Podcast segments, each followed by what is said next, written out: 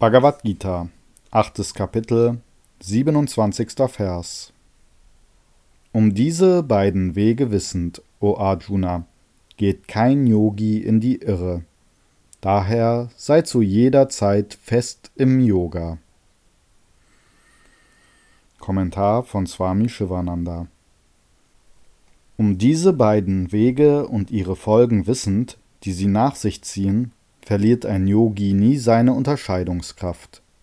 Der Yogi, der weiß, dass der Pfad der Götter, der Pfad des Lichtes, zu Moksha, zur allmählichen Befreiung führt, und der Pfad der Dunkelheit zu Samsara, der Welt, dem Bereich von Geburt und Tod, unterliegt nicht länger der Täuschung. Das Wissen um diese beiden Pfade dient als Kompass oder Leuchtfeuer, um stets die Schritte des Yogis zu lenken. Er bemüht sich, am Pfad des Lichtes zu bleiben